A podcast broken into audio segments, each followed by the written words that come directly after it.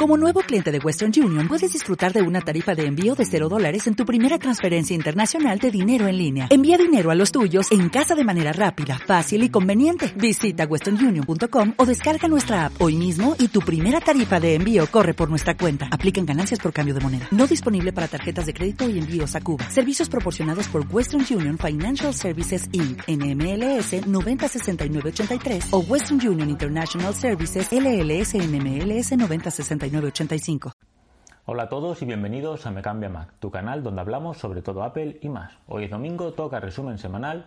A partir de las 12 tenéis el artículo escrito en el blog y ahora también estará acompañado en un vídeo en YouTube y un audio en podcast. En podcast estamos en casi todas o todas las plataformas, Apple Podcast, Spotify, Vox. Si falta alguna, nos lo comunicáis y miraremos también, ¿vale? Sin más dilación, comenzamos.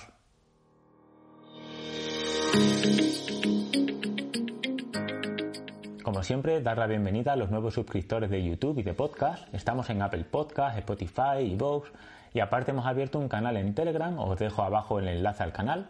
Si os queréis os metéis, estamos formando una bonita comunidad, hablamos, compartimos opiniones, nos reímos un rato, está chulo.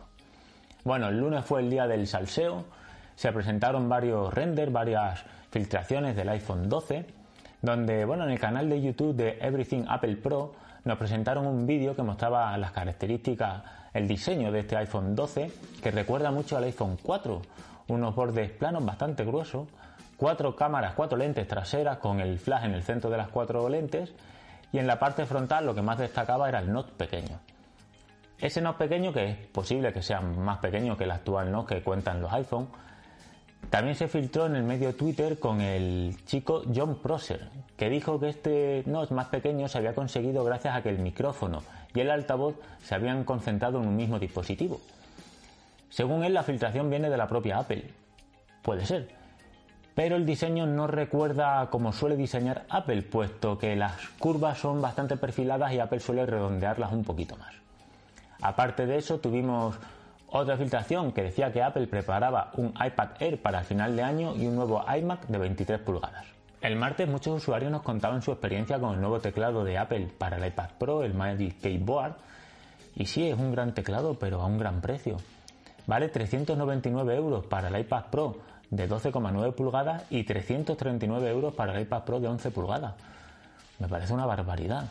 Es un teclado tiene trackpad, por muy bien que funcione, por muy bien que se adapte al iPad Pro, es un teclado. Y el iPad Pro ya es caro de por sí. Si le sumas este teclado super mágico de Apple, al final son 1.600 euros para un conjunto de dispositivos que, por mucho que queramos y por mucho que digamos, por que cuente el iPad Pro con un teclado, no puede sustituir a un MacBook Pro. Quizás a un MacBook, a un MacBook Air. Bueno, depende de lo que hagas con el ordenador puede que lo sustituya, pero a un MacBook Pro de momento es difícil, por mucho que el teclado cueste 400 euros. También el martes supimos que Apple había donado 160.000 protectores faciales en Los Ángeles para la lucha contra el coronavirus y que Fraggle Rock llega a Apple TV. El miércoles, el Día de la Tierra, Apple presentó su nueva película para Apple TV Estamos aquí. También supimos de una nueva patente en la que Apple pretende que podamos usar sus dispositivos con guantes. No sabemos si ha sido a partir del coronavirus que se han puesto a trabajar a tope con esta patente o ya lo tenían pensado y ha sido casualidad.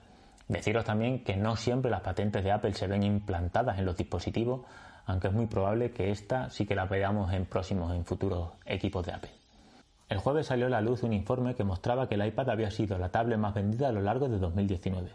Si bien es cierto que Apple no informa de la cantidad de dispositivos que vende, este análisis no tiene en cuenta los dispositivos, sino los procesadores. Teniendo en cuenta que el iPad solo monta procesadores de Apple, es fácil echar las cuentas. El jueves Apple informó a sus proveedores que quiere aumentar la producción del iPhone a los niveles del pasado año. Aunque se presupone que la venta del iPhone y la demanda del mismo dispositivo va a caer en picado, no quieren quedarse sin stock o que la pandemia vuelva a tener un brote grande y se tenga que parar la producción y se queden sin dispositivos. Por otro lado, el jueves el servicio de mensajería de WhatsApp actualizó su aplicación para iOS. Si abrís la aplicación y en la pantalla principal deslizáis para abajo, seleccionáis la opción de búsqueda. Si le dais ahí, salen diferentes opciones de búsqueda de archivos, fotos, documentos.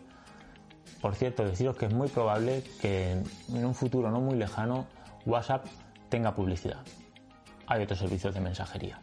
Para acabar la semana tuvimos varias noticias, de ellas son dos malas para Apple, puesto que Mail, el servicio de correo electrónico de Apple, sufre vulnerabilidades que pueden afectar a los usuarios, por lo que desde aquí no recomendamos su uso de momento. Hay otras aplicaciones como Spark que funcionan muy bien y os pueden interesar. Por otra parte, el viernes supimos en primicia, gracias al artículo que escribió Alfonso, que los equipos más que cuentan con dos entradas de carga se calientan cuando lo cargas por el lado izquierdo y puede afectar a la CPU. Por ello es más recomendable que lo cargues por el lado derecho.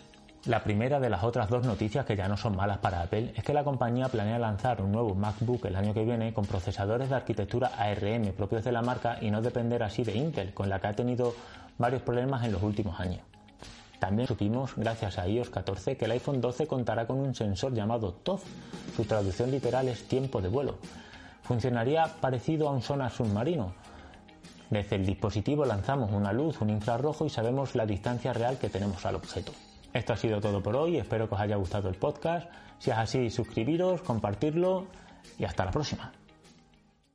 ¿No se merece tu familia lo mejor? Entonces, ¿por qué no los mejores huevos? Ahora, Egglands Best están disponibles en deliciosas opciones. Huevos clásicos, de gallina libre de jaula y orgánicos de Egglands, que ofrecen un sabor más delicioso y fresco de granja, que le encantará a tu familia. En comparación con los huevos ordinarios, Egglands Best contiene la mejor nutrición como 6 veces más vitamina D, 10 veces más vitamina E y el doble de omega 3 y B12. Solo Egglands Best. Mejor sabor, mejor nutrición, mejores huevos. Visita egglandsbest.com para más información.